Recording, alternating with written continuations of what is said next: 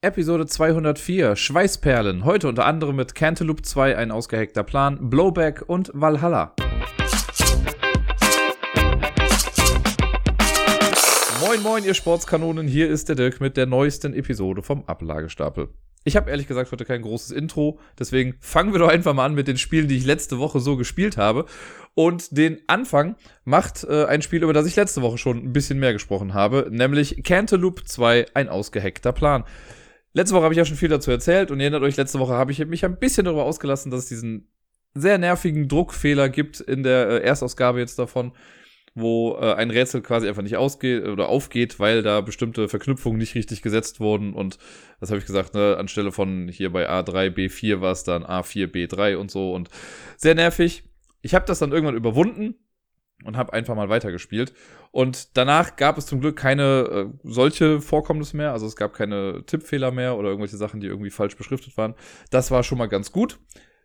Aber, es gibt leider ein Aber. Ähm, ich habe es ja beim letzten Mal auch angesprochen, dass es ja eben in Cantaloupe 2 jetzt dieses, und ohne das jetzt großartig zu spoilern, dieses Minigame gibt, das eingeführt wird, was für die Story auch irgendwie sinnvoll ist. Und ich verstehe auch, warum sie das reingemacht haben. Mir hat es aber einfach nicht gefallen. Und meine Befürchtung hat sich bewahrheitet, dass dieses Minispiel gerade halt auch zum Ende hin nochmal richtig wichtig wird. Also man kann das Spiel halt nicht beenden, ohne durch dieses Minigame durchzugehen. Und man könnte jetzt sagen, okay, alles, was man im Laufe des Spiels darüber lernt, ist quasi so eine Art Tutorial. Und dann ganz zum Schluss im Finale muss man aber halt genau das dann einfach machen. Also das Spiel endet quasi damit. Es gibt noch dann ein bisschen Story-Abriss zum Schluss und so. Aber es ist halt für mich einfach kein Point-and-Click-Adventure mehr gewesen, sondern ja, es war dann eher so dieses Minigame. Irgendwie war das so losgelöst von allem. Das hat mir einfach nicht gefallen. Und auch, ich meine, beim letzten Mal habe ich auch gesagt, dass ich es halt schade finde, weil das halt eben so prominent vertreten ist jetzt in dem zweiten Teil, dass dadurch bestimmt andere Orte wegfallen mussten oder zumindest wurden keine anderen Orte mit reingenommen. Und ich hätte mir ehrlich gesagt gewünscht, dass es vielleicht noch zwei, drei Orte mehr zu entdecken gibt, wo man noch mal ein bisschen interagieren kann, vielleicht ein paar mehr Items und so haben könnte. Das hätte ich besser gefunden, das hätte ich passender in diesem Spielsystem gefunden. So hat mich das mit so einem sehr, ja, faden Geschmack irgendwie zurückgelassen. Ich muss dazu sagen, ich finde das Writing der Charaktere und die Dialoge zwischen denen, die finde ich super. Also alles, wo es wirklich darum geht, dass man auch Sachen miteinander verknüpft, und das ist ja nun mal wie in so einem Point-and-Click-Adventure, wie bei Monkey Island oder so, dass äh, ja durch Interaktionen auch Kommentare von Hook getriggert werden. Also ne, wenn ich irgendwas machen möchte, dann redet Hook hier mit mir und sagt mir, äh, was er davon hält und was er da jetzt genau macht. Und die Kommentare sind echt super geschrieben. Und aber auch wenn er mit Fly oder Alice heißt sie, glaube ich, äh, wenn die halt miteinander sprechen, so diese Interaktion, das sind schon alles sehr plastische Charaktere irgendwie geworden und ich mag die total. Auch die Nebencharaktere, die, die halt für die Rätsel, sage ich mal, wichtig sind, auch die sind alle wieder super weird, aber halt auch liebenswürdig auf ihre Art und Weise, die meisten zumindest. Das ist nett gemacht. Und trotzdem habe ich dieses große, große Aber in meinem Kopf, das, äh, ja, aber dieses Rätsel oder dieses Minispiel hat mir irgendwie so ein kleines bisschen nicht kaputt gemacht, aber hat die Freude sehr gedrückt. Jetzt kommt noch zusätzlich hinzu, und ich meine, damals beim ersten Teil habe ich das auch schon gesagt, dass man halt, wenn man Cantaloupe 1 gespielt hat, und das heißt ja nicht Cantaloupe 1, das heißt ja nur Cantaloupe, äh, ein, wie heißt das nochmal, Einbruch in den Knast oder so, kann sein, dass da Buch 1 oder so draufsteht. Ähm, und das hört ja dann auf und das ist ja quasi alles dann nur so ein bisschen die, ja, der erste Teil eben von der Trilogie. Das heißt, man spielt das, man hat immerhin einen klaren Anfang und es geht so langsam los und dann hört man irgendwann auf. Jetzt in dem Teil finde ich, der hat halt den undankbaren Teil genau in der Mitte zu sein. Also du hast halt keinen richtigen Anfang. Es wird halt vorausgesetzt, dass du schon in etwa weißt, was im ersten Teil passiert ist. Es wird noch so hier und da Bezug drauf genommen, aber viel mehr wird da auch nicht erklärt. Also ein paar Insider durch bestimmte Karten oder Gegenstände wird man einfach nicht verstehen, wenn man den ersten Teil nicht gespielt hat. Man kann das theoretisch machen. Es gibt ja auch nochmal das Tutorial, also man kann das Spiel quasi nochmal neu lernen. Aber ja, wenn man den ersten Teil nicht gespielt hat, geht eine ganze Menge verloren auf jeden Fall. Deswegen, also es fängt ja auch niemand mit Harry Potter 2 an. So. Das heißt, der Anfang fehlt schon mal so ein bisschen. Und es ist ja auch klar, dass noch ein dritter Teil kommt. Das heißt, es ist auch klar, dass die Geschichte nicht vorbei ist. Das heißt, es wurde jetzt noch mal mehr geteased, was am Ende so kommt. Man arbeitet ja noch mehr auf dieses Ziel hin. Aber es kommt halt eben noch nicht. Und das ist gerade auch sehr, also das finde ich sehr schwierig irgendwie so zu empfinden bei diesem, beim zweiten Teil jetzt. Weil er ist halt so nichts Ganzes und nichts Halbes. Ich glaube, wenn man irgendwann mal, oder vielleicht wäre das sogar die klügere Herangehensweise, dass man einfach wartet, bis alle drei Teile da sind und dann spielt man halt alle drei am Stück. Das wäre vielleicht ganz cool, weil dann hätte man eine komplette Story und das wär's dann. Aber so, dieses Gestückelte, da ist der zweite Teil, glaube ich, nicht ganz so cool. Ich bin sehr, sehr gespannt, was sie sich für den dritten Teil einfallen lassen. Ich hoffe sehr, dass es nichts mit diesem Minigame zu tun haben wird, dass das einfach nicht mehr mit dabei ist. Meinetwegen können sie ja versuchen, was anderes da irgendwie reinzubringen, was das Ganze nochmal so ein bisschen auf den Kopf stellt. Aber das Finale muss jetzt abliefern. Also der erste Teil, den fand ich mega gut. Ne? Es waren knackige Rätsel dabei und ja, hier und da fand, war ich ein bisschen am Verzweifeln irgendwie wegen bestimmten Sachen, aber ich habe es ja irgendwie hinbekommen. Den zweiten Teil, da habe ich mich jetzt wirklich stellenweise so ein bisschen durchgekämpft irgendwie und jetzt nicht im Sinne von, es war schwierig, also ne, das waren die Druckfehler, wo ich mich durchkämpfen musste und eben dieses Minigame, was mehr halt so ein Trial-and-Error-Ding ist und deswegen auch nicht ganz so viel Spaß macht. Man kann es irgendwie auf Anhieb alles lösen, wenn man möchte, aber oder wenn man besonders äh, gewitzt ist und das habe ich auch bei zwei Sachen, glaube ich, geschafft auch. Aber ja, hat mir einfach keinen Spaß gemacht. Deswegen muss der dritte Teil jetzt irgendwie abliefern, weil das ist jetzt gerade von, von einem Hoch zu so einem, ja, eher tief gekommen und ich hoffe, dass es wenigstens ein Stück weit wieder nach oben geht. Selbst wenn es nicht an die Qualität des ersten Teils rankommt, ist okay, wenn der, wenn diese Trilogie noch einen würdigen Abschluss findet. So alleinstehend als zweiten Teil kann ich das erstmal so nicht wirklich empfehlen.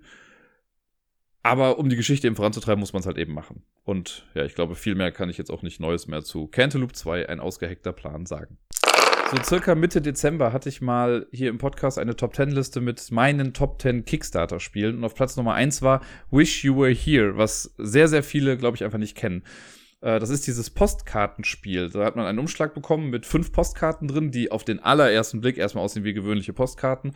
Auf der Rückseite stand auch auf einer Karte zumindest ein Text irgendwie drauf, da sind auch so Briefmarken drauf gedruckt. Und es wird aber dann relativ schnell klar, okay, da sind irgendwie versteckte Botschaften hinter. Und es gibt auch keine großartige Erklärung. Man hat halt nur diese fünf Karten und muss dann einfach mal anfangen. Wenn man jetzt natürlich weiß, dass das halt so ein Spiel ist, dann fängt man auch an, bewusst nach Hinweisen zu suchen. Und man kann jede Postkarte so ein bisschen für sich selbst quasi ein bisschen lösen. Und das hat es mir halt so angetan, weil ich zum einen halt total auf Rätsel dieser Art stehe. Ne? Man muss Sachen dechiffrieren oder einfach auch mal im Internet irgendwie nachgucken, bestimmte Codes rausfinden. Das ist voll mein Ding. Ich fand's mega gut. Und hier ist das Ganze halt schon auch noch irgendwie in eine Art Story eingebettet, obwohl es so wenig Material ist. Es sind einfach diese fünf Postkarten und durch die Rätsel, die man löst, das geht halt quasi, ich weiß gar nicht mehr genau, was die Geschichte jetzt dahinter war, aber im Prinzip ist da halt jemand, so eine Art Verbrecher, und der schickt diese Karten und hinterlässt halt Hinweise dazu. Und man muss halt rausbekommen, äh, was es damit auf sich hat. Und wenn man alles irgendwie gelöst hat und äh, ich sag mal bis zum Schritt der Überprüfung gekommen ist, ob das dann auch alles stimmt, dann ergibt sich da schon so eine ja, kleine Geschichte irgendwie draus. Und das fand ich super faszinierend. So faszinierend, dass ich mir dann, als es dann äh, den zweiten Kickstarter dazu gab, oder ich glaube sogar dann beim dritten, ich bin mir gar nicht mehr sicher. Es kann sein, dass ich den zweiten Kickstarter nicht mitgemacht habe, aber den dritten dann wieder. Oder ich habe es mir einfach über die Webseite geholt. Ich weiß es wirklich schon gar nicht mehr ganz genau. Auf jeden Fall, das Ganze ist von äh, Enigma Emporium oder Emporum. Und die haben halt mehrere von diesen Postkartenspielen rausgehauen. Und ich habe mir dann irgendwann den zweiten Teil, also quasi die Fortsetzung der Geschichte geholt. Ich habe mir den dritten Teil geholt und die Copycat-Files. Also es gibt Blowback, Parabol oder Parabol oder wie auch immer und die Copycat-Files. Und damit habe ich mich letzte Woche ein bisschen befasst. Ich habe den äh, ersten Teil, also das Wish You Were Here, so hieß das, den habe ich zurzeit verliehen und bekomme da immer Updates, wie weit äh, die Person gerade damit ist. Das finde ich immer sehr cool und äh, dann, ich bin so ein bisschen nostalgisch fast schon, weil ich halt auch immer noch weiß, wie ich damals da dran hing und das alles versucht habe zu lösen. Und ja, genau, dann habe ich jetzt die, habe ich überlegt, fange ich an mit Blowback oder mit den Copycat-Files. Und ich habe das jetzt hier für den Podcast einfach mal zusammengefasst, weil streng genommen, ganz, ganz streng genommen, auch bei Boardgame Geek, sind Blowback und The Copycat-Files eigenständige Einträge. Aber es ist im Prinzip das gleiche, was man macht. Der einzige Unterschied ist, Blowback führt quasi diese Geschichte aus Wish You Were Here weiter. Und The Copycat Files, da geht es quasi darum, naja, durch das ganze Aufsehen, das Wish You Were Here quasi äh, erregt hat, gibt es halt ganz viele Trittbrettfahrer, die jetzt auch solche Postkarten geschickt haben mit irgendwelchen Rätseln. Die sind ein bisschen simpler gestrickt, also das sind immer noch anspruchsvolle Rätsel, keine Frage. Aber da wird dann gesagt, okay, es ist keine zusammenhängende Story, sondern jede Postkarte, also auf jeder Postkarte findet man lediglich einen Namen, einen Ort und eine, äh, ein Geständnis aus irgendeiner Art und Weise und sowas. Da ist zum Beispiel eins von wegen mit grob übersetzt, okay, ich füge Menschen gerne Schmerzen zu. So. Das muss man halt einmal entziffern. So, es ist jetzt auch kein Spoiler, dass ich das gesagt habe, weil erstens ist das alles auf Englisch, das heißt, es würde sowieso nicht aufgehen mit den ganzen Codes. Und man müsste auch erstmal rausfinden, welcher Code das dann eigentlich war.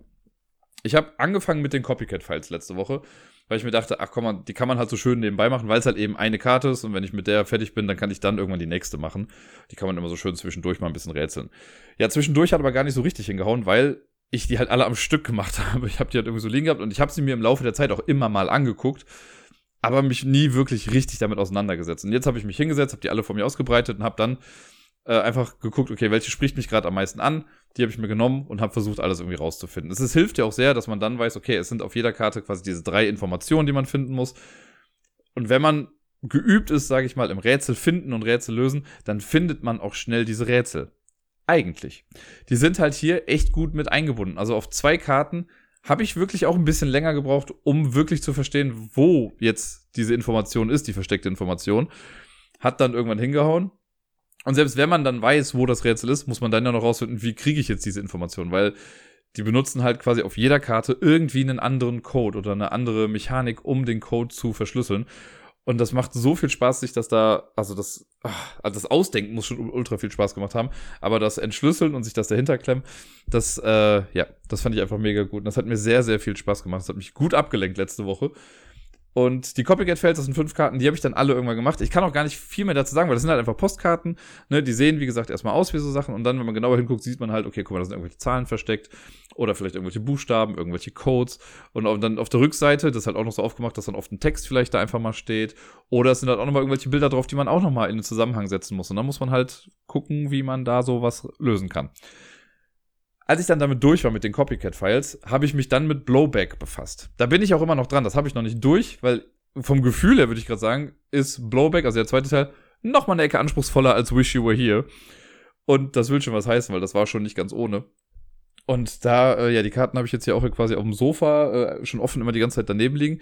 Ich habe jetzt, ich würde behaupten, von den fünf Karten, die in Blowback sind, zwei halbwegs gelöst. Also ich denke zumindest, dass ich alles raus habe, was auf diesen Karten steht. Das heißt noch lange nicht. Es kann auch sein, dass ich noch irgendwas übersehen habe. Aber ich weiß schon, wie weit dies, also wie die Story weitergeht. Das habe ich jetzt schon etwa so rauslesen können aus den Sachen, die ich da schon irgendwie äh, mir zusammengesetzt habe. Und es macht mir nach wie vor wieder so viel Spaß. Also es ist dieses gleiche Gefühl, was ich beim ersten Mal hatte, diese Postkarten in der Hand zu haben. Und es ist oft so gewesen auch.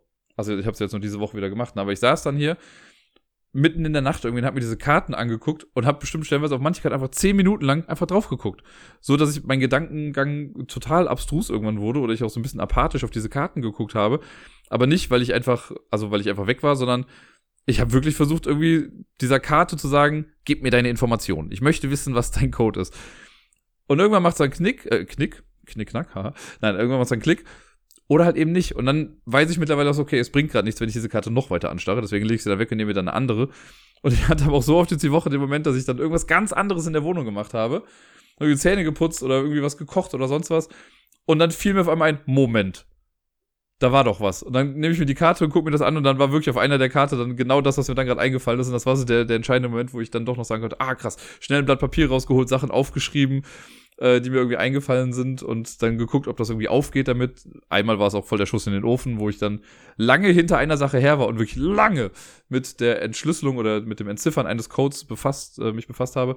Und ja, es war ein Schuss in den Ofen, es war voll falsch. Naja, aber trotzdem, man muss ja auch mal Sachen ausschließen können. Da ist man ja auch näher an der Lösung dran, ne? Ja, also ich werde da bestimmt noch die nächsten Wochen mit zu tun haben. Also selbst wenn ich mit Blowback jetzt irgendwann fertig bin, habe ich ja immer noch den dritten Teil, auf den ich mich sehr freue. Und eventuell habe ich auch schon auf der Homepage gesehen, dass es noch mehr von den Sachen gibt. Also ah, mal gucken. Die haben halt auch das ganz geil. Also ich glaube, das wird mein nächstes Projekt, was ich mir von denen dann vielleicht mal zulege. Die haben halt auch äh, ein Kartenspiel gemacht. Das ist im Prinzip, wenn man sich das zuerst anguckt, einfach ein ganz normales Kartenspiel mit 52 Karten und so. Aber da ist halt auch ein Rätsel drin. Also irgendwie auf den Karten halt verschiedene Sachen und so, das finde ich ganz gut. Es gab ja schon mal letztes Jahr einen Kickstarter, wo das mit einem Tarot-Deck gemacht wurde. Ich mag ja Tarot-Karten ganz gerne. Und die ähm, haben das halt irgendwie so gemacht, dass dann, glaube ich, dass die Karten aus dem großen Arcana, für die Leute, die wissen, was gemeint ist, ähm, das sind, glaube ich, dann so die Rätsel-Hauptkarten. Da gibt es dann so eine kleine Geschichte in einem Buch mit dazu und die ganzen Karten aus dem kleinen Arcana, die braucht man dann, um das Rätsel jeweils dann zu lösen. Und das ist ganz cool gemacht mit diesem System. Ärgert mich ein bisschen, dass ich letztes Jahr nicht drauf eingestiegen bin und das geholt habe, aber ich hoffe sehr, dass ich das nochmal irgendwann in die Hände bekomme, dieses Tarot-Spiel. Ich weiß auch leider gar nicht mehr, wie das heißt. Aber das sah auch sehr, sehr cool aus. Und ich glaube, so ähnlich ist das jetzt hier mit diesem Kleinkartenspiel, was die Macher von Wish You Were Here rausgebracht haben. Ja, also viel mehr kann ich dazu sagen, äh, gar nicht sagen, weil, also Rätselqualität ist super. Äh, von den Grafiken her, naja, es sind halt Postkartendesigns. Also auf einer Karte steht auch einfach nur drauf, Welcome to England. Und es sieht einfach aus wie eine normale touristische Postkarte. Aber ich habe schon eine Sache rausbekommen, allein auf diesem Blatt oder auf dieser äh, Frontseite der Postkarte, die, wenn man sich das einfach nur kurz anguckt, die würde man gar nicht genau sehen. das haben die schon geschickt gemacht. Das ist schon cool. Und ich mag es sehr, dass das alles so clever gemacht ist. Ich habe ja beim letzten Mal schon gesagt, dass ich ja für meinen Geburtstag, der ja bald ansteht, auch sowas nochmal machen möchte, so im Stile der Ablagestapel Times, also nochmal so eine Art kleines Rätsel. Das soll diesmal auch im Postkartenformat sein. Und das ist ganz klar inspiriert von Wish You Were Here, Blowback, Copycat Files, hast du nicht gesehen. Könnt ihr euch darauf freuen, es wird wahrscheinlich im Leben nicht so anspruchsvoll wie das von denen, weil mein Gehirn nicht so klug ist wie das von denen. Aber ich gebe mir trotzdem irgendwie Mühe und ich gebe mir noch weiterhin Mühe beim Entziffern dieser Postkarten. Aber viel mehr kann ich jetzt auch nicht mehr dazu sagen. Von daher, das war Blowback bzw. The Copycat Files. Heute Nachmittag habe ich eine Runde Micro Macro Crime City Full House gespielt, also den zweiten Teil. Viel mehr kann ich auch da nicht mehr zu sagen, weil mittlerweile solltet ihr wissen, was Micro Macro ist, wie das Ganze funktioniert und ich kann auch nicht immer wieder was Neues sagen. Ich habe dieses Mal einen Fall gespielt, der laut den Karten drei Sterne hat. Also so ein mittelmäßiger Fall, würde ich sagen. Und ganz am Anfang dachte ich mir so, ah, das ist ganz cool, weil der fängt echt cool an und es macht echt Spaß, diesen Fall zu spielen. Und dann hat das leider so ein bisschen nachgelassen. Und es ist ein bisschen so ähnlich wie das, was ich beim letzten Mal schon gesagt habe. Dass, ja, also man muss schon sehr springen auf der Karte. Zumindest musste ich das machen. Ähm, weil ich mache das ja immer in dieser Profi-Variante, ne? Ich gucke mir nur die oberste Karte an und versuche dann alles selbst zu lösen. Das ist hier dann doch ein bisschen schwieriger gewesen, muss ich zugeben. Vielleicht hatte ich auch heute einfach nicht die Ruhe dafür weg oder so, oder war gedanklich ein bisschen woanders, kann auch sein. Aber irgendwie fand ich es ein bisschen schwieriger, so dass ich dann, als ich dachte, ich hätte den ganzen Fall, dann bin ich halt die Karten durchgegangen und dann kam halt irgendwie so eine Karte mit, ja, wo ist Person XY? Ich dachte mir so, wer ist Person XY? Die habe ich bisher noch gar nicht gesehen in diesem Fall. Äh, naja, gut, muss ich dann auch nochmal rausfinden.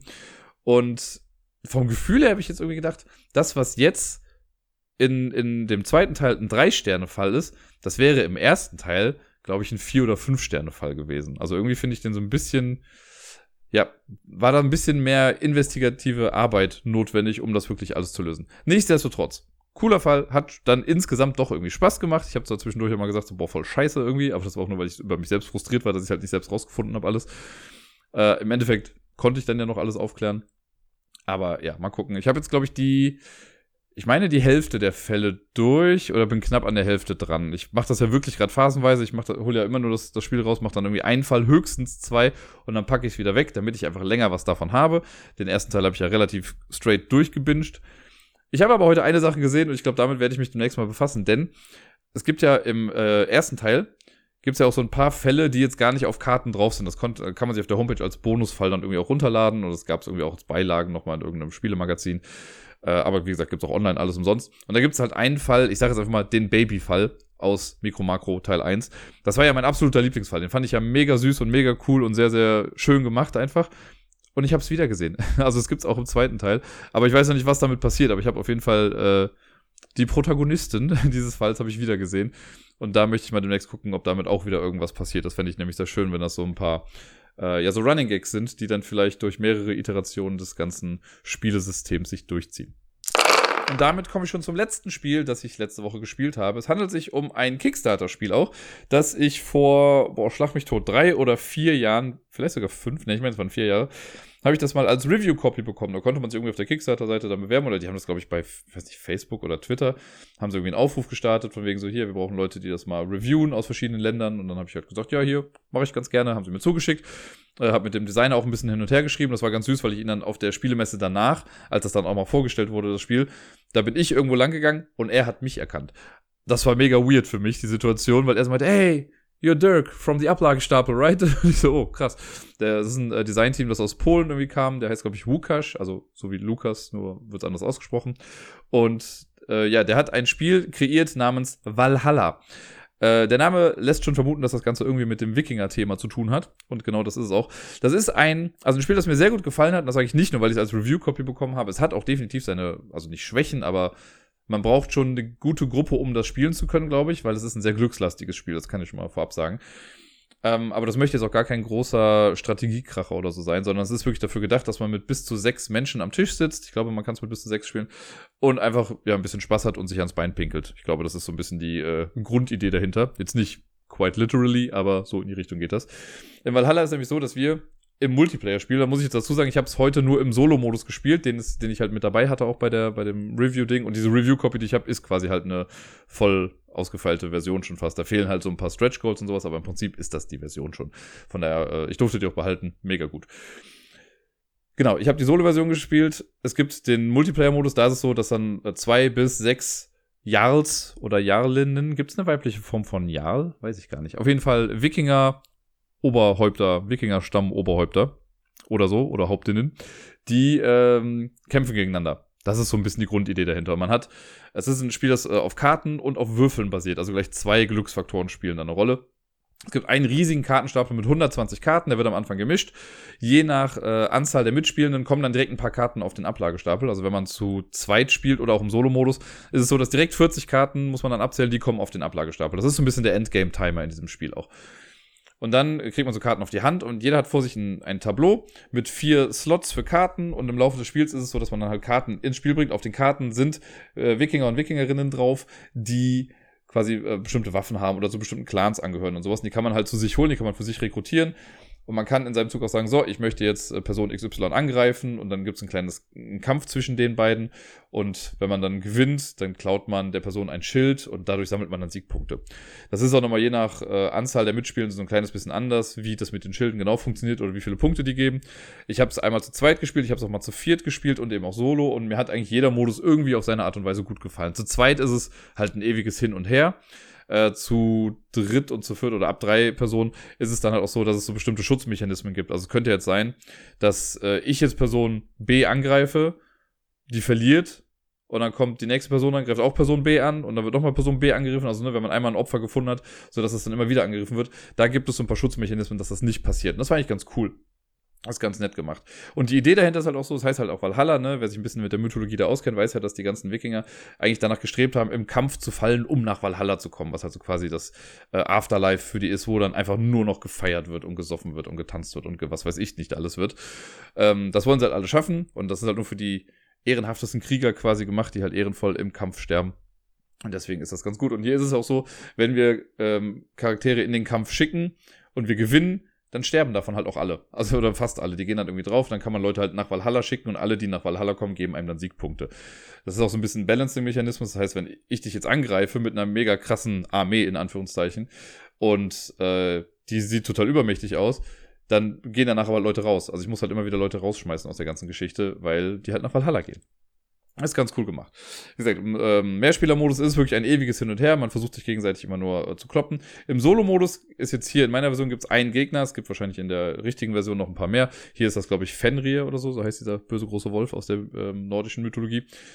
Den muss man quasi bekämpfen. Der hat so ein kleines Deck mit ja, sechs Karten, würde ich jetzt sagen.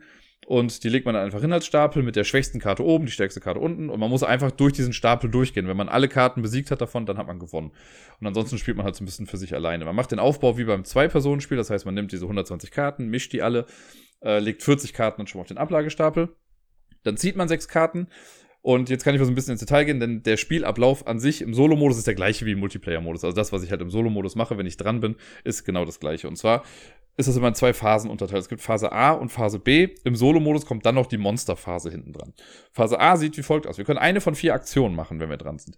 Die erste Aktion ist, wir können einen äh, Wikinger oder eine Wikingerin aus unserer Hand auf unser Tableau spielen. Einfach eine Karte ausspielen, fertig. Wir dürfen auch, das ist dann die zweite Aktion, man darf auch zwei Karten, also zwei Wikinger-Karten ausspielen. Allerdings nur, wenn die Gesamtanzahl der Waffensymbole auf diesen Karten nicht größer als drei ist. Also drei ist in Ordnung, aber es darf nicht größer sein.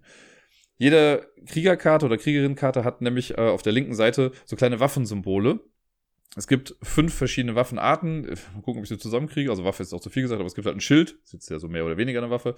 Äh, dann gibt es ein Speer, ein Schwert, eine Axt und einen Bogen. Genau, ich glaube, das sind alle, die es gibt. Und dann gibt es noch, also es ist später wichtig, aber das hat mit Würfeln zu tun. Und das sechste Symbol ist einfach nur so ein X für, ja, Pech gehabt, hast halt nicht richtig gewürfelt. Die spielt man also aus. Und genau, das ist dann schon die Aktion. Also entweder eine Karte spielen oder zwei Karten spielen, wenn es nicht mehr als drei äh, Waffensymbole sind. Dann kann ich angreifen. Das ist eine Aktion. Da komme ich jetzt gleich nochmal zu. Und die vierte Aktion ist, man zieht vom Nachziehstapel zwei Karten und behält eine davon. Das ist Phase A. Das heißt, ich mache eine dieser vier Aktionen. Ne? Eine Karte spielen, zwei Karten spielen, angreifen oder zwei Karten ziehen, eine behalten. Dann kommt Phase B. Und Phase B ist genau das gleiche wie die letzte Aktion aus Phase A. Also man macht immer in seinem Zug, auch wenn ich in meinem äh, in Phase A eine Karte ausspiele, mache ich in Phase B zwei Karten ziehen, eine behalten. Das ist auch fix, da kann man nichts aussuchen, das ist einfach immer gleich. Also immer zwei Karten ziehen, eine behalten. Dann kommt ja die Monsterphase die kann ich auch einmal kurz durchgehen, ist relativ simpel. Ich habe ja schon eben gesagt, es gibt Würfel. Auf diesen Würfeln sind diese Waffensymbole drauf, plus das eine X. Und man muss für den Solo Gegner, also hier diesen Wolf, braucht man ein Set aus sechs Würfeln. Normalerweise bekommt jeder Mitspielende sechs Würfel in einer Farbe und hier sucht man halt ein Set dann irgendwie aus dafür. Man würfelt die und die Monsterkarte hat auch diese Waffensymbole auf der Karte drauf. Und für jedes passende Symbol, das man gewürfelt hat, legt man diesen Würfel dann auf die Karte drauf. Und sollten alle Würfelsymbole abgebildet sein oder ähm, abgedeckt sein, dann greift das Monster einen an. Und dann muss man sich verteidigen, wenn man das schafft. Yay, wenn nicht, nicht so gut. Und dann geht es quasi wieder weiter mit seiner eigenen Phase A. Äh, mit den Kämpfen komme ich jetzt gleich nochmal zu. Aber, beziehungsweise kann ich auch jetzt schon machen, weil ähm, das hätte ich eh gesagt, wie es denn ist, wenn wir in Phase A selber kämpfen wollen. Dann wollen wir auch das Monsterviech angreifen. Da steht dann mal so ein Stärkewert drauf. Die, der Wolf ist, glaube ich, beim allerersten Mal, ich glaube, hat eine Stärke von sieben oder so. Und dann wird er halt sukzessive stärker. Also es ist nicht so, dass wir den jetzt einmal bekämpft haben und ist er weg. Nein, der wird halt immer stärker. Wir haben den ersten Schlag gesetzt irgendwie und ist ein bisschen verletzt. Dadurch wird er aber wütender und größer und stärker und bekommt auch so ein paar neue Fähigkeiten und so. Und erst, wenn wir das ganze Deck durchhaben von ihm, dann ist er halt besiegt. Ein Kampf läuft wie folgt ab. Wir haben ja im Laufe der Zeit, bauen wir unsere kleine Armee aus. Wir haben ja nur vier Plätze, aber wir haben dort irgendwie Karten liegen. Angenommen, wir haben jetzt drei Karten vor uns liegen mit Krieger und Kriegerin drauf. Dann nehmen wir, wenn ich dann sage, ich möchte jetzt angreifen, dann nehme ich mein Set aus Würfeln und würfel die. Und versuche genau das gleiche, was ich eben bei dem Gegner gesagt habe, zu machen, nämlich die ähm, Symbole auf den einzelnen Karten abzudecken. Es gibt Krieger, die haben zum Beispiel nur ein Würfelsymbol drauf, dafür haben die aber noch einen netten Effekt oder so. Es gibt welche, die haben vier Symbole, die sind dafür dann super stark. Ist aber natürlich auch schwieriger, wenn ich nur sechs Würfel habe. Und angenommen, ich habe jetzt eine Armee mit drei super krassen Leuten, die halt alle jeweils vier Symbole brauchen. Dann komme ich mit sechs Symbolen nicht so weit. Ne, weil ich kann nicht ein Symbol auf mehrere Karten aufteilen. Also muss ich irgendwie gucken, dass ich vielleicht einen super krassen Dude habe und dann noch so zwei vielleicht etwas schwächere, die nur ein Symbol oder vielleicht noch einen, der noch zwei Symbole braucht irgendwie, dass ich die damit dabei habe, damit ich ein paar mehr Leute aktivieren kann. Denn erst wenn auf einer Karte alle Würfelsymbole abgedeckt sind, dann zählt die Kampfstärke zu meiner gesamten Kampfstärke dazu. Das heißt, das ist halt ein bisschen glückslastig, habe ich ja gesagt. Ne? Zum einen muss man gucken, kriege ich die richtigen Kriegerkarten überhaupt von meiner Hand, die ich dann irgendwie ausspielen möchte. Das heißt, die richtigen. Also man kann theoretisch alle ausspielen, aber dann muss man ja auch noch das richtige würfeln. So, ne? Das ist einfach ein bisschen glückslastig. Aber macht mir in dem Spiel einfach auch nichts aus. Ähm, der Würfelmechanismus ist wie folgt. Es ist nicht so wie Yahtzee-Style, dass man dreimal würfelt oder so, sondern ich kann würfeln. Wenn ich Glück habe und ich habe jetzt schon alles gewürfelt, kann ich auch sagen, gut, ich höre einfach auf. Wenn ich aber nochmal neu würfeln möchte, dann muss ich einen Würfel weglegen, egal was für einen, außer einen mit einem X, äh, und darf dann so viele wie ich will nochmal neu würfeln. Wenn mir davon wieder was nicht zusagt, kann ich wieder einen weggeln, kann nochmal neu würfeln. Also man gibt halt Waffen auf, um die richtigen vielleicht zu bekommen. Es gibt ein Würfelsymbol, das habe ich eben auch schon mal kurz angedeutet, mit so einem X drauf. Das heißt einfach, der Würfel ist instant unbrauchbar. Den darf man nicht nochmal neu würfeln. Ist halt auch so eine Pechsache. Man kann theoretisch, wenn man ganz, ganz viel Pech hat, kannst einmal würfeln, sind alles Xe, ja, verkackt. Aber das kommt nicht ganz so. Also ist bis, mir bisher noch nie passiert, aber es ist ja so in etwa die gleiche Chance wie bei einem Kniffel, nur halt mit einem Würfel mehr. Wenn ich dann meine Angriffsstärke habe, dann ist es jetzt im Solo-Modus so, dass ich den, diesen Angriffswert einfach vergleiche mit der aktuellen Gegnerkarte. Und wenn ich den übertreffe, den Wert, dann habe ich den besiegt, dann geht die Karte raus und die nächste Karte wird freigelegt und da ist das Monster halt ein bisschen stärker und dann muss ich nächste Runde wieder angreifen. Und immer wenn ich jetzt jemanden dann, äh, wenn ich angegriffen habe und es war erfolgreich, dann darf ich Leute aus meinem Angriffstrupp quasi nach Valhalla setzen. Entweder einen, keinen oder vielleicht auch nur ein paar, wenn ich möchte. Der Vorteil im Solo-Modus ist da, die haben halt unterschiedliche Glory Points, also Siegpunkte. Und die Anzahl der Siegpunkte wird immer automatisch auf die eigene Kampfstärke noch mit draufgerechnet. Also je mehr Leute ich nach Valhalla schicke, desto stärker werde ich als Jarl. Und äh, nur so schafft man das überhaupt auch gegen dieses Monster am Ende noch zu bekämpfen, weil am Ende brauchst du eine Kampfkraft von 35 oder so. Und selbst wenn ich meine vier Slots mit Achterkarten auslege, habe ich halt erstmal nur 32 und selbst die kann ich gar nicht alle aktivieren. Jetzt kommt aber noch hinzu, dass es nicht nur Kampfkarten quasi in diesem Deck gibt, sondern es gibt auch noch Taktikkarten. Das heißt, ich kann Taktikkarten ziehen und die können sehr hilfreich sein. Da gibt es so Karten wie, spiel diese Karte einfach aus und die kann man im Kampf immer spielen, wenn man möchte. Spiel die aus und du kriegst äh, plus zwei Kampfstärke. Ne, wenn ich jetzt irgendwie fünf Karten davon auf der Hand habe, voll gut, spiele ich alle aus, habe ich schon mal plus zehn. Es gibt auch, spiel die Karte aus, du hast plus drei, du musst dafür aber einen Würfel ausgeben. Ne, ist egal, was für einen. Es gibt auch, spiel die Karte und du hast plus vier auf deinen Kampfwert, dann musst du aber ein bestimmtes Symbol ausgeben. Dann steht da sowas wie, ja, gebe eine Axt aus, die du gewürfelt hast, und dann hast du plus vier. Und das muss man sich halt auch überlegen, ob man das möchte, ob ich jetzt einen Würfel, den ich vielleicht auch für einen Krieger benutzen kann, sich das den dahin setze oder ich gebe den halt aus, um einfach fix plus 4 zu haben, aber vielleicht schaffe ich dann den Rest gar nicht. Kann ja auch sein. Dann gibt es auch Karten, wo man nochmal neu würfeln darf. Es gibt auch eine Karte, das ist meine Lieblingskarte von diesen Taktikkarten eigentlich, weil wenn man doch mal ein paar Mal gewürfelt hat und man hat viele Xe gewürfelt, gibt es eine Karte, die sagt, drehe alle Xe auf beliebige Seiten. Das heißt, man möchte, wenn man die Karte hat, eigentlich erstmal voll versagen, damit man dann die Karte spielen kann und sich alles so drehen kann, wie man möchte. Es gibt noch äh, so Bonuswürfel, die kann man mit dazu holen. Da steht dann irgendwie Würfel zwei davon und sucht ihr einen davon aus. Äh, man darf auch nochmal zweimal umsonst neu würfeln. Also bestimmte Sachen, die man halt dann benutzen kann, um das Würfelergebnis ein bisschen zu mitigieren oder das Würfelglück zu mitigieren, um dann an das gewünschte Ergebnis zu bekommen. Und eigentlich ist es das dann. Hier im äh, Solospiel ist es dann so, es gibt halt den Timer, wir müssen ja sowieso jede Runde Karten ziehen. Also spätestens in Phase B ziehen wir ja zwei Karten. Aber auch jedes Mal, wenn das Monster uns angreift, und wir verlieren, dann muss man auch zwei Karten vom Stapel abziehen. Oder wenn wir angreifen und nicht gewinnen, müssen wir auch zwei Karten einfach nochmal abwerfen. Das heißt, so nach und nach wird dieses Deck immer leerer und wenn der Stapel leer ist, dann haben wir verloren. Es sei denn, also es ist keine Sonderregel, soweit war ich glaube ich noch nie, wenn man die letzte Karte vom Stapel irgendwie aufdeckt oder man muss Karten ziehen und es sind keine mehr da, dann ist das Spiel eigentlich vorbei. Es sei denn, das Monster hat nur noch eine Karte. Dann darf man noch einmal versuchen anzugreifen und wenn man es dann schafft, dann hat man auch gewonnen. Ich habe es jetzt heute bis zur vorletzten Karte geschafft, aber die habe ich halt ums Verrecken nicht besiegen können. Es war echt, also ich, ja, ne, ich will es gar nicht jetzt auf Würfelpech und sowas schieben. Es hat einfach nicht geklappt. Es war einfach nicht drin, dass ich dieses Viech besiegt habe. Ich glaube, das war das Ding mit 35 Kampfstärke und ich bin am Ende auf 33 oder 32 gekommen. Mit viel Wohlwollen. Das äh, war aber auch in keinster Weise frustriert. Es geht relativ schnell, wenn man das Solo spielt. Ich hatte auch gemerkt, also obwohl ich das jetzt bestimmt zwei, drei Jahre nicht mehr ausgepackt hatte, das Spiel, ich habe es mir so sortiert, dass ich es halt einfach schnell rausholen konnte und deswegen lag alles genau da, wo es liegen musste. Und äh, da sind auch massig Erweiterungen auch mit drin, die ich jetzt im Solospiel aber gar nicht mit drin hatte. Ähm, das hat aber auf jeden Fall immer Bock gemacht. Und was ich jetzt noch dazu sagen muss, da habe ich noch gar nicht großartig drüber gesprochen, glaube ich, aber ey, die Illustrationen in diesem Spiel sind einfach der Hammer. Ich finde das so gut. Das ist so ein gritty Look. Also sieht alles so dreckig aus und ich will gar nicht so genau sagen realistisch, weil es gibt auch so die Frost Giants. Natürlich sind die nicht so großartig realistisch, aber das ach, das sieht so gut aus, so stimmig einfach alles. Das passt so gut in dieses Setting. Vielleicht hier und da ein bisschen dunkel, aber auch das passt irgendwie. Dann habe ich in meiner Version auch noch so eine Playmat mit dabei, die halt hier ein bisschen günstiger produziert wurde. Aber allein diese Illustration auf der Playmat finde ich so gut. Das ist halt so eine Valkyrie, die einen Krieger quasi damit nach oben nimmt und sowas oder halt so gerade irgendwie anfasst, damit er dann mitkommen soll. Hammer. Das sieht einfach richtig gut aus. Ich müsste mal gucken, ob es das eigentlich mittlerweile irgendwie in die Retail-Läden geschafft hat oder ob das einfach generell so ein Kickstarter-Ding geblieben ist. Ich war sehr glücklich, dass ich diese Version hatte. Ich habe auch damals mit dem Gedanken gespielt, mir die äh, Version dann noch bei Kickstarter zu holen. Aber da habe ich mir gedacht, naja, komm, ich habe jetzt schon den Prototypen hier. Der ist schon ein ausgereiftes Spiel. Und jetzt auf so zwei, drei Sachen noch irgendwie konnte ich dann verzichten oder so. Aber mich würde es einfach mal interessieren, ob das Spiel generell jetzt mal noch größer in Umlauf gekommen ist, weil ich habe es noch nie bei irgendwem anders mal gesehen.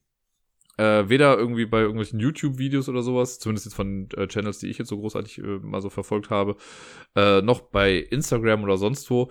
Und ich habe es halt hier mal im Schrank stehen und hab da öfter mal drauf geguckt und dachte mir jetzt, naja, für zu zweit ist es jetzt nicht so ein Go-To-Game. Deswegen habe ich es jetzt seltener rausgeholt, weil ich in der letzten Zeit, wenn, meistens zu zweit gespielt habe.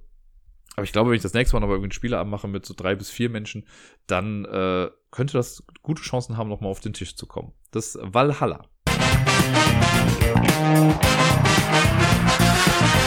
Ich bin ja wirklich kein Mensch, der besonders viel Sport im Fernsehen oder so guckt. Ne? Fußball ist ja absolut nicht meins.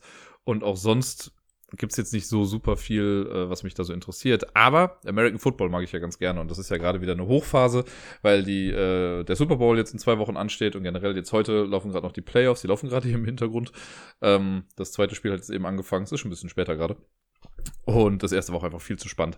Wie dem auch sei, ich habe mal überlegt, und ich glaube, eine Top Ten Liste, die ich noch nie gemacht hatte, die sich aber schon irgendwie anbietet ja eigentlich, ist die Top 10 Sportspiele. Das heißt, ich habe mal geguckt, welche Spiele haben irgendwie mit Sport zu tun. Welche gefallen mir, welche gefallen mir nicht. Und die habe ich dann mal zusammengetragen und daraus eine super schnieke Top 10 Liste gemacht. Mit, glaube ich, ein paar Überraschungen. Denn ich kann schon mal direkt sagen, eine Sportart, die nicht mit hier drin ist, ist Fahrradfahren. Und da werden wahrscheinlich viele vom Glauben abfallen, aber ja, Leute, Flamme Rouge hat mir einfach nie so gut gefallen. Ich habe es einmal oder zweimal gespielt, war einfach nicht so meins. Ich fand es nicht so, nicht so prickelnd dann letztendlich. Naja, wie dem auch sei. Wir gucken mal, was uns da alles so erwartet. Äh, ein paar Sachen sind da, glaube ich, auch drin, die ihr gar nicht so kennt, weil auch wieder ein paar Kickstarter-Sachen mit dabei sind. Und mit ein paar meine ich zwei. nee, drei sogar. Ähm, schauen wir mal, was hier so alles äh, zusammenkommt. Auf Platz Nummer 10 ist ein Spiel, das ich in der Tat auch nur einmal bisher gespielt habe. Und zwar im Jahre 2019 in Birmingham auf der UK Games Expo mit dem lieben Robert zusammen. Das war Sumo Gnomes. Und zwar geht es halt um Sumo ringende Gartenzwerge im Prinzip, was ein bisschen bescheuert klingt. Das ist ein kleines Würfelspiel. Äh, so ein taktisches Würfelspiel, denn zum einen, also wir hatten da so eine geile große Version gespielt, die ist eigentlich viel cooler als das, was man im Endeffekt dann bekommt. Aber es gibt so einen Würfel, ähm, also es gibt so ein kleines Feld, eine Arena, in der man kämpft. Da sind so kleine quadratische Felder drauf, wie so ein Raster. Und äh, jeder bekommt einen Würfel, das soll dann der Gartenzwerg sein, mit dem man dann kämpft. Also man sieht dann auch von den Seiten, von oben, von unten, also halt wie so ein Würfel halt so aussieht, ne? Äh, den stellt man dann dahin. Und dann hat man andere Würfel, die würfelt man, ich glaube, das sind vier Stück und dann macht man so eine Art Draft. Wenn ich mich richtig erinnere, dass ich erst einen aussuche, dann du zwei, dann ich wieder einen und dann beim nächsten Mal andersrum. Und auf diesen Würfeln sind halt Manöver drauf, die man dann eben ausführt und man versucht dann den gegnerischen Gartenzwerg irgendwie aus der Arena zu kicken oder zu pinnen oder sonst irgendwie was. Auf jeden, ich weiß nur noch, dass Robert und ich echt viel Spaß hatten bei diesem Spiel. Das war schon ganz cool und ich meine, ein Spiel über Garten äh, über, über gartenringende Zwerge, nein, über, über ringende Gartenzwerge, so rum, ähm, ist jetzt nicht so alltäglich. Aber ich fand's lustig und cool und ja, das hat, hat Spaß gemacht. Ist auf jeden Fall im Gedächtnis geblieben. Auf Platz Nummer 9, das ist ein Spiel, das ich über Kickstarter bekommen habe, und zwar Style Out. Style Out ist ein Spiel, das thematisch Streetball behandelt, also quasi die dreckige Version von Basketball, die man nur auf einen Korb spielt, äh, wo es halt auch mal häufiger um Tricks und sonst irgendwas geht.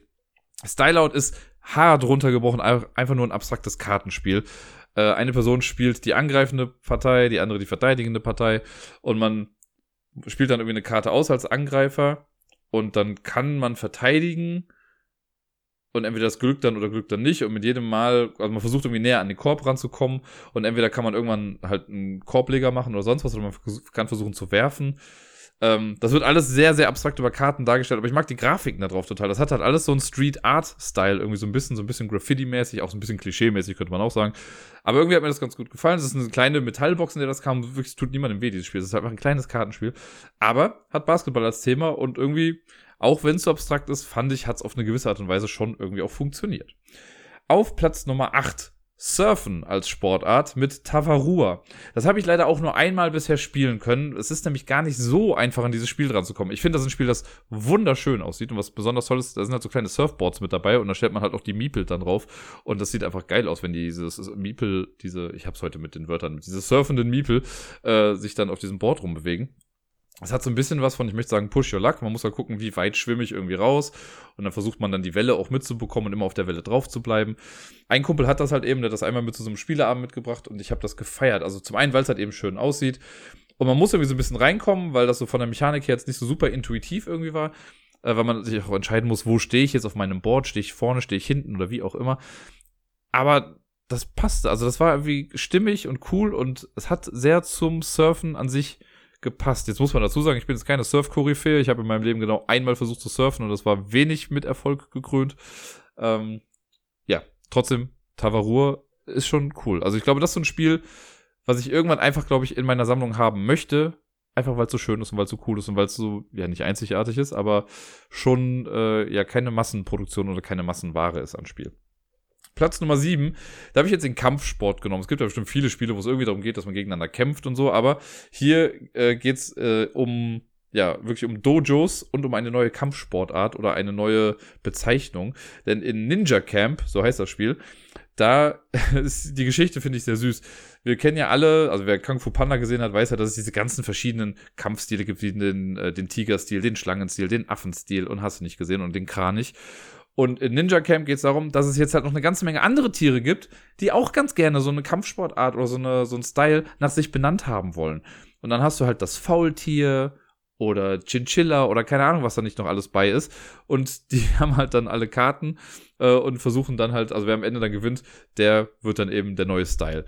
Und das Spiel hat im Prinzip ein Bewegungsmuster, also man legt so ein Raster aus Karten aus, man hat so kleine Miepel, die man dann da draufstellt, die man dann bewegen kann. Und es ist ein bisschen wie bei äh, hier, hey, danke für den Fisch, dass wir uns quasi bewegen und immer das Feld, von dem wir weggehen, die Karte nehmen wir dann auf. Und dann entstehen halt immer mehr Lücken nach und nach in diesem Raster und über die Lücken kann man eigentlich nicht drüber gehen. Aber man spielt halt immer, wenn man dran ist, auch eine Karte aus und diese Karten geben eben Bewegungsmuster vor und dann kann man eben vielleicht doch mal über eine Lücke gehen und es hat ein nettes Handkartenmanagementsystem. Äh, und ja, man versucht sich einfach geschickt irgendwie rumzubewegen, will am Ende dann die meisten Punkte auch haben. Sehr cool gemacht. Ich mag das Setting halt davon ganz gerne, weil ich das einfach sehr, sehr süß finde. Und das Spiel an sich kann halt auch was. Weiß nicht, habe ich damals äh, auf Hawaii sogar gekauft. Deswegen ist das auch nochmal ein nettes Urlaubsandenken gewesen. Auf Platz Nummer 6 nochmal ein Kickstarter-Game und ich meine, das ist dann sogar auch das letzte Kickstarter-Spiel, zumindest bewusst. Das danach ist, meine ich, kein Kickstarter gewesen. Ist ja auch egal. Platz Nummer 6 ist Volleyball High. Volleyball High ist ein Volleyballspiel. Wer hätte das gedacht bei dem Namen? Ist so ein bisschen wie hier Mila Superstar als Kartenspiel. Ähm, ich habe es bisher nur zwei, drei Mal gespielt und so, aber ich fand das ganz nett umgesetzt. Man hat so, ich habe so noch Playmat mit dazu bekommen. Ich weiß gar nicht, ob die immer mit dabei ist. Ähm, da hat man dann das Spielfeld einfach drauf. Auf jeder Seite des Felds gibt's Ablageflächen für sechs Karten. Also man hat ein Team aus sechs Leuten. Es gibt so eine kleine Karte, das ist dann der Ball. Und dann spielt man bestimmte Karten irgendwie auch aus, um den Ball dann immer von A nach B zu schlagen und man kann auch erstmal sich gegenseitig passen, aber immer wenn eine Person was gemacht hat auf der eigenen Seite, ist sie erstmal kurz raus. Das heißt, man passt, passt, passt und dann schlägt man auf die andere Seite, dann muss die andere Person wieder äh, reagieren darauf und muss auch wieder zurückkommen. Und man versucht halt dann einfach, ja, wie beim Volleyball halt eben auch Punkte zu machen. Aber es war ein ganz nettes System, irgendwie ganz cool, passt halt auch alles und ich meine, Volleyball ich glaube, jeder, der in Deutschland irgendwie mal Sportunterricht hatte, hat auch mal Volleyball spielen müssen. Und trotzdem ist das halt jetzt kein mega beliebter Sport irgendwie. Aber ich finde das ganz cool, dass das hier so umgesetzt wurde. Und vor allen Dingen ist das halt so klischeemäßig gemacht, dass halt dann die ganzen verschiedenen, ähm, das ist halt Volleyball High, soll ja auch wie so eine Highschool dann irgendwie sein. Da gibt es halt die verschiedenen Teams mit den verschiedenen die haben alle ihre Stärken. Da gibt es dann so die Star-Player mit drin, die dann super krass sind und besondere Manöver auch können. So ein bisschen wie hier Captain Tsubasa, wo die Leute dann auch den, heißt es, den Tigerschuss, äh, wie sie alle hießen, äh, gemacht haben. So ähnlich ist das hier halt auch aufgebaut. Und das finde ich einfach sehr charmant hier gemacht. Hat halt auch alles so ein bisschen diesen Anime-Look, aber mir gefällt das halt. Auf Platz Nummer 5, da bin ich mir sehr sicher, ob das auch nicht vielleicht mal ein Kickstarter war. Für mich war es keiner, ich habe es einfach so mal gekauft und ich meine, das ist auch so eine, ein Publisher, der mir gerade nicht einfallen möchte. Ähm, der ist halt dafür bekannt, dass er so kleine Spiele rausbringt. Das ist jetzt nicht Button Shy Games, sondern ich meine was anderes. Das Spiel, über das ich reden möchte, ist Famous First Downs. Das ist quasi ein Footballspiel, nicht das letzte Footballspiel, über das wir heute noch sprechen werden, aber äh, das kleinste Footballspiel wird da gesagt und diese Firma hat halt eben auch fa äh, Famous 18 Holes oder sowas oder Famous Innings, bla bla bla. Also verschiedene Sportarten, immer in so ganz kleinem Format. Das sind nur neun Karten, meine ich, wenn mich nicht alles täuscht. So ein ganz kleiner Umschlag irgendwie auch. Und das Ganze simuliert halt ein Footballspiel. Und es funktioniert irgendwie. Also es ist sehr abstrakt halt auch natürlich. Ähm, aber man kann es halt locker spielen. Man braucht dafür so ein paar Münzen, die dann die Yards angeben. Man versucht halt auch Touchdown zu machen. Man, man spielt halt verschiedene Spielzüge durch und guckt einfach, dass man gut Punkte machen kann. Und das System ist, wenn mich nicht alles täuscht, ich habe es halt also schon etwas länger nicht mehr gespielt, aber ich meine, es war so, dass die angreifende Person, die gerade in der Offense ist, die hat, äh, ich glaube, sechs Karten auf der Hand und die verteidigende Person hat drei Karten auf der Hand. So, und die angreifende Position, äh, Partei nimmt quasi eine der sechs Karten und spielt die verdeckt hin, also gibt damit schon mal an, quasi, womit sie angreifen möchte. Dann sucht sich die, äh, die, die Defense eine Karte aus und legt die hin, sagt schon, okay, damit möchte ich verteidigen. Dann dreht der Angriff die Karte um, die, die Angriffskarte, und sagt dann aber, welcher Spielzug davon ausgeführt wird, weil auf jeder Karte sind so verschiedene Sachen, wo man sagt, okay, da möchte ich jetzt durch. Und dann rechnet man quasi, ist dann so eine Plus-Minus-Sache damit drauf. Also man versucht so ein bisschen eigentlich einfach nur zu denken, okay, ich weiß, was du denkst, ne? ich denke mir, du willst diesen Spielzug machen, aber sicher weiß man es irgendwie nicht. Und deswegen gucken wir mal, ob das Ganze irgendwie funktioniert sehr clever gemacht eigentlich, weil das so diesen taktischen Aspekt von American Football, den ja nicht alle wahrhaben wollen, aber den bringt das ganz gut rüber irgendwie, weil man halt eher so über die Spielzüge nachdenken muss und nicht über die brutale Gewalt, die auf dem äh, Platz irgendwie vorherrscht. Sehr nett, sehr cool, sehr klein vor allen Dingen, hat nicht viel gekostet. Ich habe es mir, glaube ich, damals aus England oder Amerika importieren lassen oder sowas. Das hat auch nicht die Welt gekostet. Famous First Downs heißt das Ganze. Auf Platz Nummer 4, das ist ein bisschen ein Sonderfall. Man könnte sagen, es ist ein Wettrennen, und die nächsten drei Spiele, nee, die, nicht die nächsten drei, aber es kommen noch, noch zwei weitere Spiele, die so ähnlich sind. Ähm, es geht um ein Wettrennen, aber man selber macht gar nicht aktiv dieses Rennen, sondern man wettet darauf. Es geht um Camel Up. Camel Up ist ja damals auch, wenn mich nicht alles täuscht, Spiel des Jahres geworden. Und ich habe das ja auch in der Schule, in der Grundschule, habe ich das ja echt rauf und runter auch mit den Kindern gespielt. Die fanden das ja so cool. Und mir hat's halt ich glaube, das erste Mal, als ich es gespielt habe, hat mir das gar nicht so gut gefallen. Aber je häufiger ich das gespielt habe, desto besser fand ich es dann irgendwie und desto mehr Spaß hat mir das dann gemacht. Weil hier ist es halt wirklich so, dass diese Kamele, also ne, ein paar Kamele machen ein Wettrennen um eine Pyramide. Wir haben aber gar nicht in der Hand, wie sich die Kamele bewegen. Man kann als Aktion, kann man halt sagen, so, ich möchte das Rennen vorwärts bringen. Und dann würfelt man, also diese Pyramide in der Mitte ist gleichzeitig auch so ein Würfeltower gewesen. Und da kommt dann ein Würfel raus, man weiß aber halt nicht welcher. Der passt dann zu einem der Kamele, die gerade am Rennen teilnimmt. Kann sein, dass ich dann das grüne Kamel gewürfelt habe und das ist eine Zahl von 1 bis 3. Das heißt, man hat nicht in der Hand, welches Kamel bewegt sich und auch nicht, wie weit bewegt sich dieses Kamel. Das Besondere war dann halt, dass sich Kamele aufeinander stapeln konnten. Und wenn jetzt das grüne Kamel auf das blaue gegangen ist und sich danach das blaue Kamel bewegt, dann hat es das grüne halt eben mitgenommen. Und so konnte man dann aber halt innerhalb einer Runde, wenn sich schon drei Kamele vielleicht bewegt haben, aber das grüne immer noch nicht, dann weiß ich, na gut, es wird sich ja gleich noch bewegen. Es ist jetzt an Stelle 2. Das heißt, es wird die Runde sehr wahrscheinlich auf dem ersten Platz beenden. Und da kann man halt dann drauf wetten. Da kann man sagen, okay, welches Kamel ist am Ende einer Etappe am weitesten vorne. Man kann auch auf den Gesamtsieger dann irgendwie noch tippen und sagen, okay, ich bin mir sicher, Grün wird das Rennen gewinnen. Man kann auch auf das letzte Kamel wetten. Und ja, am Ende kriegt man dann quasi Geld dafür, für die richtigen Wetten, die man so abgeschlossen hat. Fand ich einfach ein sehr cooles Gesamtkonzept davon. Und wie gesagt, so bei den ersten zwei, drei Malen war es noch gar nicht so der Wahnsinn, aber je häufiger ich das gespielt habe, desto besser fand ich Camel ab. Und jetzt kommen wir in die Top 3. Und auf Platz Nummer 3 habe ich den Rennsport, nämlich äh, quasi Formel 1 mit Downforce. Downforce ist ein Spiel, das bei Restoration Games erschienen ist vor auch einigen Jahren, drei, vier Jahre oder so. Und das Ganze ist eigentlich ein Remake gewesen. Und ich meine, ich kenne das damals noch als Formel 1. Das gab es, glaube ich, in der Brettspielwelt unter dem Titel, aber kann auch sein, dass ich mich da gerade vertue. Äh, und Downforce ist ja im Prinzip ein Rennspiel, aber das, was man eigentlich macht, fühlt sich mehr an wie ein Wettspiel auch schon wieder. Denn wir, am Anfang ist es so, dass wir, also man hat wirklich auch eigene Farben, also kann halt sein, dass ich grün habe. Das wird am Anfang versteigert alles. Da wird dann eine Karte aufgedeckt für eine Farbe und noch für eine besondere Fähigkeit und dann wettet man Geld da drauf. Man hat Handkarten und auf diesen Handkarten kann man schon so ein bisschen erkennen, welche Autos man selber nach vorne bringen kann im Laufe des Spiels. Und wenn ich jetzt weiß, okay, ich habe super viele grüne Karten, ja, dann sollte ich vielleicht auch auf grün wetten, weil mir das halt gut helfen könnte wenn diese Aktionsphase am Anfang einmal durch ist, wenn alle irgendwie Autos haben und es muss jeder mindestens ein Auto haben, dann äh, geht das Spiel los. Und wenn man am Zug ist, es geht dann im Uhrzeigersinn, dann spielt man einfach eine Karte aus. Und auf den Karten steht dann drauf, okay, bewege grün sechs Felder, blau fünf Felder, rot vier Felder, gelb drei Felder und so weiter und so fort. Und dann schiebt man diese Autos dementsprechend einfach dann nach vorne. Und das machen halt alle und so, ja, entsteht halt eine nette Rennsimulation, möchte ich sagen. Äh, und man fährt auch nur eine Runde in dem ganzen Spiel, aber es gibt zwei Stellen im Spiel, das sind so Grenzen, wenn die überschritten werden, quasi so Checkpoints, dann muss man auf seinem Blatt notieren, äh, wer das Rennen denn gewinnen wird. Und es kann sein, dass ich jetzt vielleicht schwarz und rot habe. Let's face it, ich werde grün haben. Also vielleicht habe ich schwarz und grün. Aber rot ist gerade schon so dermaßen weit vorne und ich selber habe auch noch vielleicht ganz viele rote Karten auf der Hand. Also ich muss auch rot häufiger bewegen. Dann kann ich sagen, gut, ich denke, rot wird gewinnen. Denn man kriegt am Ende zwar einen Bonus dafür oder halt gut Geld, wenn das eigene Auto gewinnt, aber du kriegst halt auch gut Geld dafür, wenn du auf den richtigen Rennsieger tippst. Und das macht es halt sehr spannend. Dann kommt aber noch hinzu, dass man nicht nur dadurch Geld bekommt, man verliert auch am Ende nochmal Geld, denn alles, was man am Anfang für diese Auktion ausgegeben hat, das macht man quasi auch mit seinen Karten, das wird nochmal abgezogen dann davon. Also man hat nicht nur Plus, sondern man muss auch ein bisschen was abziehen. Wenn ich also viel Geld ausgegeben habe für besondere Fähigkeiten oder sonst was, kann es sein, dass mich das am Ende ähm, ja, irgendwie hindert daran zu gewinnen, weil ich eben zu viel Geld ausgegeben habe. Ansonsten ist das ein Spiel, was sich wirklich flott spielt. Das ist ja oft, glaube ich, bei Rennspielen auch so ein bisschen das Problem, dass sich Rennspiele nicht nach einem Rennen anfühlen, sondern eher so ein bisschen taktisch, keine Ahnung. Ich weiß noch, äh, es gab mal dieses Spiel, ah, das wollte so ein bisschen wie Mario Kart sein, äh, Crazy Cards hieß das, glaube ich, einfach. Die Idee dahinter war auch ganz cool, aber es hat sich für mich halt einfach nicht nach einem Rennspiel angefühlt. Das war mehr so ein Chaos-Ding. Hier bei Downforce habe ich halt wirklich eher das Gefühl, dass das ein Rennspiel ist und das gefällt mir dabei sehr gut. Ähm, auf Platz Nummer zwei ist das andere Footballspiel und zwar Blitz Bowl. Jetzt werden vielleicht viele Hardcore-Fans von Blood Bowl sagen, was?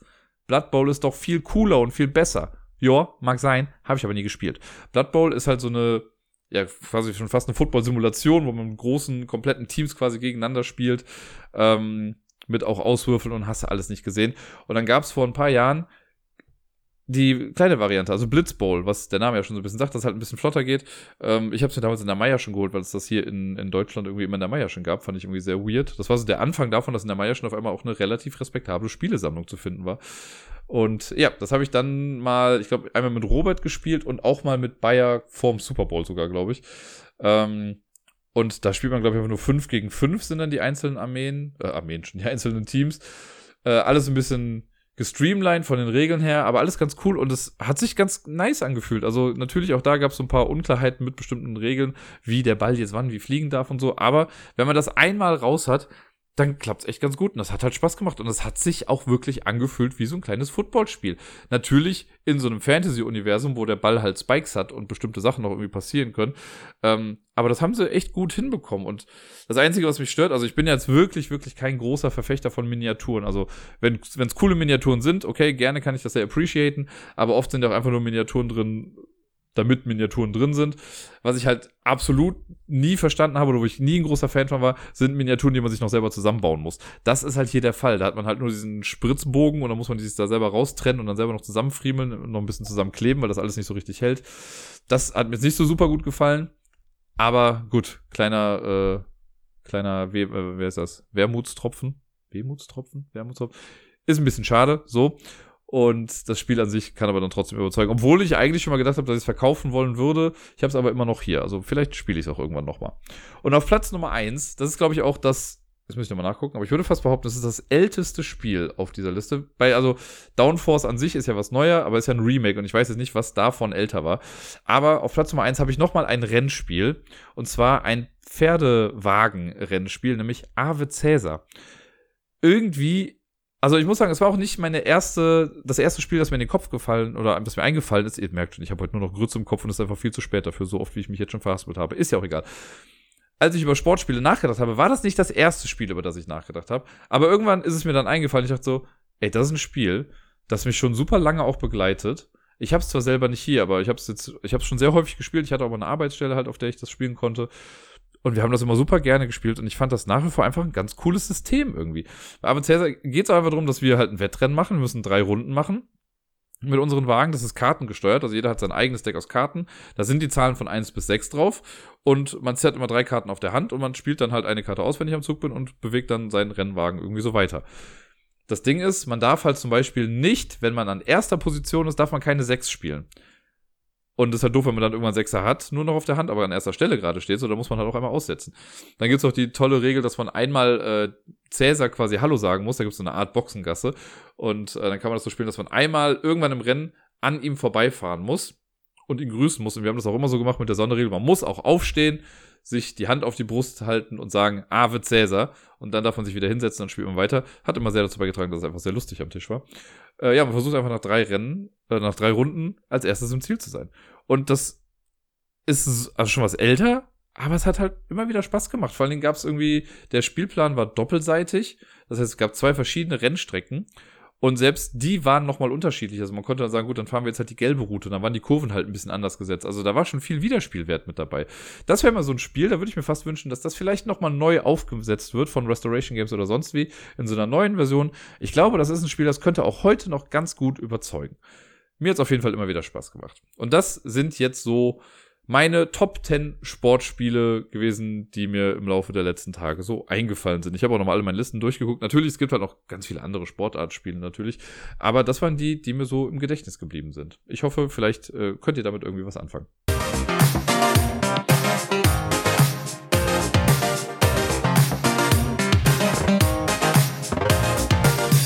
Und sonst so, ja, ja, ihr kennt das von mir. Ich werde jetzt wieder sagen, dass letzte Woche gar nicht so viel passiert ist. Und guess what? Es ist auch wirklich gar nicht so viel passiert. Ähm, ich habe wieder auch gar nicht so viel hier stehen. Ich habe, glaube ich, ja letzte Woche oder vorletzte Woche noch mal so ein bisschen auch über das Street Art Gedöns und so gesprochen. Das ist halt bei mir auch gerade einfach wirklich ein großes Thema und ich habe mich damit viel auseinandergesetzt und einfach, äh, ja, sehr viel Spaß dran, mir das gerade alles anzugucken und da neue Sachen zu entdecken und Sachen zu bemalen und da irgendwie immer mehr so ein bisschen rein zu diven in diese Street Art Szene. Äh, das wird jetzt aber auf keinen Fall der große Street Art Podcast. Ich habe schon überlegt, ob ich nicht einen zweiten aufmache. Aber trotzdem werde ich immer mal wieder ein bisschen was davon erzählen. Und jetzt habe ich ja äh, vor einiger Zeit schon mal gesagt, dass ich ja so Sachen irgendwie auf Pappe draufgeschrieben habe und dass es dann hier Random Acts of on, Off Cardboard oder On Cardboard war.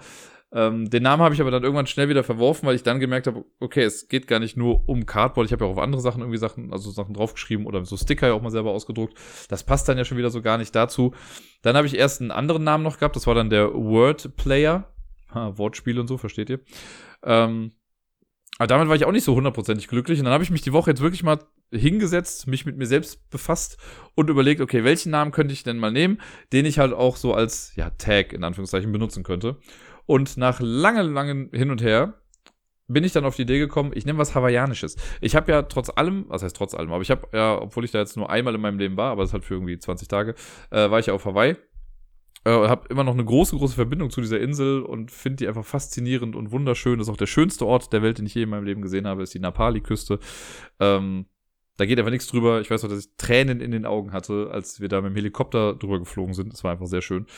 Und deswegen dachte ich mir so, irgendwas Hawaiianisches würde doch vielleicht irgendwie passen. Und habe dann mal so geguckt. Und das Ding ist jetzt, das hawaiianische Alphabet ist ja ein bisschen kleiner als unseres. Also sind ja nur, ich weiß gar nicht, 13, 14 Buchstaben oder so drin. Äh, fehlen auf jeden Fall ein paar Sachen. Und Sachen, die bei uns ein kurzes Wort sind, sind auf Hawaiianisch halt einfach viel länger dann stellenweise, weil die halt ja diese wiederholenden Silben auch stellenweise haben. Also ich meine, Aloha kennt jetzt jeder, aber es gibt halt auch sowas wie Kiki Kiki, Wakinai, Pupu, bla bla bla. Ne? Das ist halt ein Fisch. So, na, es gibt den wirklich, ich weiß nicht genau, wie er ausgesprochen wird, aber trust me, it's there. Und deswegen habe ich geguckt, da gibt es einen Namen oder irgendwas, was relativ kurz ist, irgendein Begriff auf Hawaiianisch, der irgendwie zu dem passt, was ich eigentlich mache. Und dann dachte ich irgendwann so, naja, ich mache ja viel auf, in Anführungszeichen, Müll. Ne? Das ist ja so, ich habe das gerade hier neben mir liegen, das ist halt einfach Pappe, ne? die halt irgendwie sonst weggeschmissen werden würde. Ähm, oder ich habe auch so einen kleinen Verkehrskegel, äh, der auf der Arbeit sonst weggeschmissen worden wäre. Den habe ich jetzt auch mal noch neu bemalt. Und dann habe ich mal geguckt, okay, was heißt denn Müll auf Hawaiianisch? Und dann musste ich sehr grinsen, denn kleiner Fun Fact, aber Miepel hat sich das ein bisschen angeeignet von mir. Ich glaube, das habe ich auch schon mal erzählt, dass immer, wenn ihr was runterfällt, dann sagt sie halt hoppala.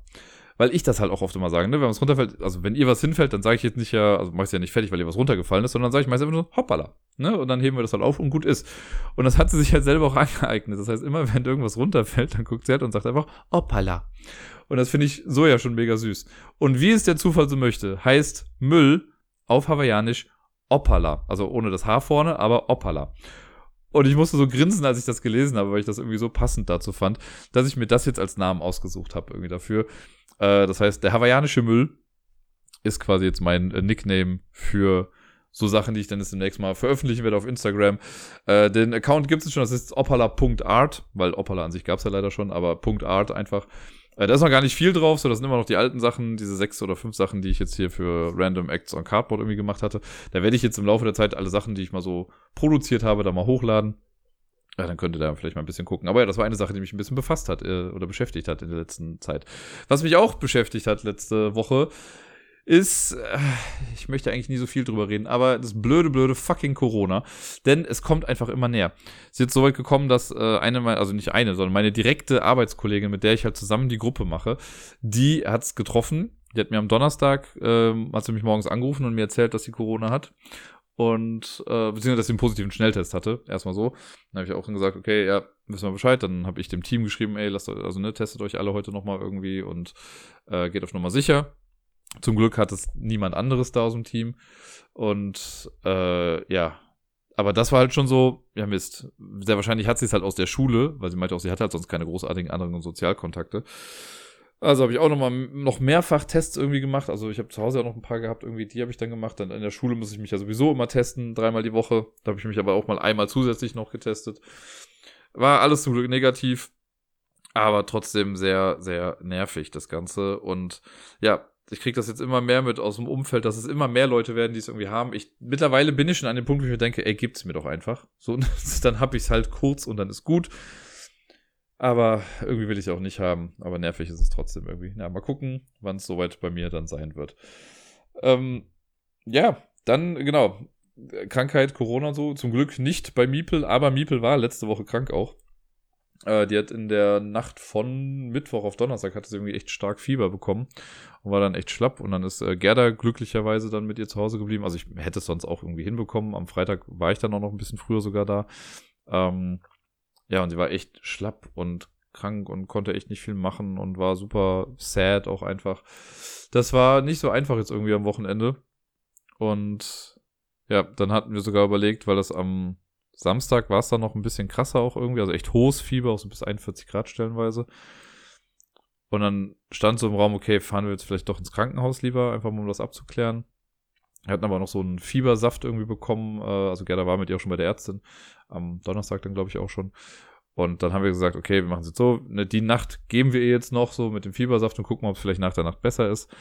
Und siehe da, es war dann auch in der Tat ein bisschen besser. Sie war jetzt heute den ganzen Tag dann auch bei mir Und wir haben dann äh, einfach auch nochmal einen sehr ruhigen Tag gemacht. Ich habe hier das Schlafsofa ausgezogen und dann durfte sie heute auch ganz viel gucken, ganz viel gekuschelt und ganz viel gelesen. Und sie war dann irgendwann aber auch fit genug, da wollte sie mit ein bisschen so Luftballons noch rumspielen, die ich ja hier hatte. Und das sah schon alles sehr viel besser aus. Temperatur habe ich auch mehrfach wieder gemessen. Es war dann auch im total normalen Rahmen. Also bin ich jetzt guter Dinge, dass es jetzt Anfang der Woche doch irgendwie alles ein bisschen besser wird mit Miepel. Ähm, bleibt aber trotzdem morgen und wahrscheinlich am Dienstag auch nochmal zu Hause. Am Dienstag werde ich wahrscheinlich mit ihr dann zu Hause bleiben. Und dann hoffe ich mal, dass sich das erledigt hat. Aber ist schon ein komisches Gefühl. Man fühlt sich trotz allem irgendwie, wo man ja Medikamente gibt und auch einfach generell da ist dann für das Kind, fühlt man sich trotzdem so ein bisschen hilflos. Und das ist kein besonders schönes Gefühl. Naja. Aber Kleine war tapfer und hat's ja jetzt dann irgendwie auch durchgehalten. Und wisst ihr was? Das war's. mehr habe ich irgendwie gerade nicht mehr zu erzählen. Also viel mehr war jetzt nicht mehr so die Woche. Ähm, zumindest nichts, was ich hier erzählen kann oder werde. Aber ja, deswegen werde ich jetzt äh, weiter Football gucken. Das Spiel äh, läuft hier gerade noch und dann wissen wir, wer im nächsten, äh, in zwei Wochen beim Super Bowl antritt. Ich freue mich übrigens schon mega auf die Halbzeitshow nächstes Mal, das kann ich vielleicht noch sagen. Denn äh, das ist immer so ein riesen Happening und wird ja immer schon im Vorfeld großartig bekannt gegeben, wer das denn eigentlich ist.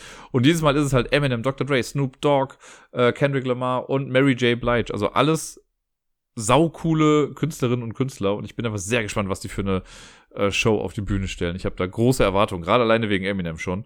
Ähm, aber mal gucken, was die da zusammen hinbekommen. Aber ich möchte, also ich, da ist mir fast das Spiel egal. Die Halbzeitshow, Leute, die wird der Wahnsinn. Das weiß ich jetzt einfach schon.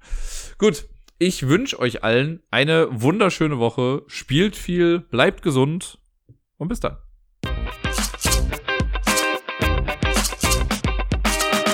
Zum Schluss noch einen großen Dank an den Severn. Der hat mir nämlich schon einen äh, Umschlag geschickt mit etwas drin, das noch extra verpackt ist, quasi zu meinem Geburtstag. Ähm, das ist schon angekommen, habe ich ihm auch schon geschrieben. Aber ich wollte hier nochmal offiziell für alle hier Danke dafür sagen. Ich werde es natürlich auch erst an meinem Geburtstag aufmachen, aber ich bin sehr, sehr gespannt, was es ist.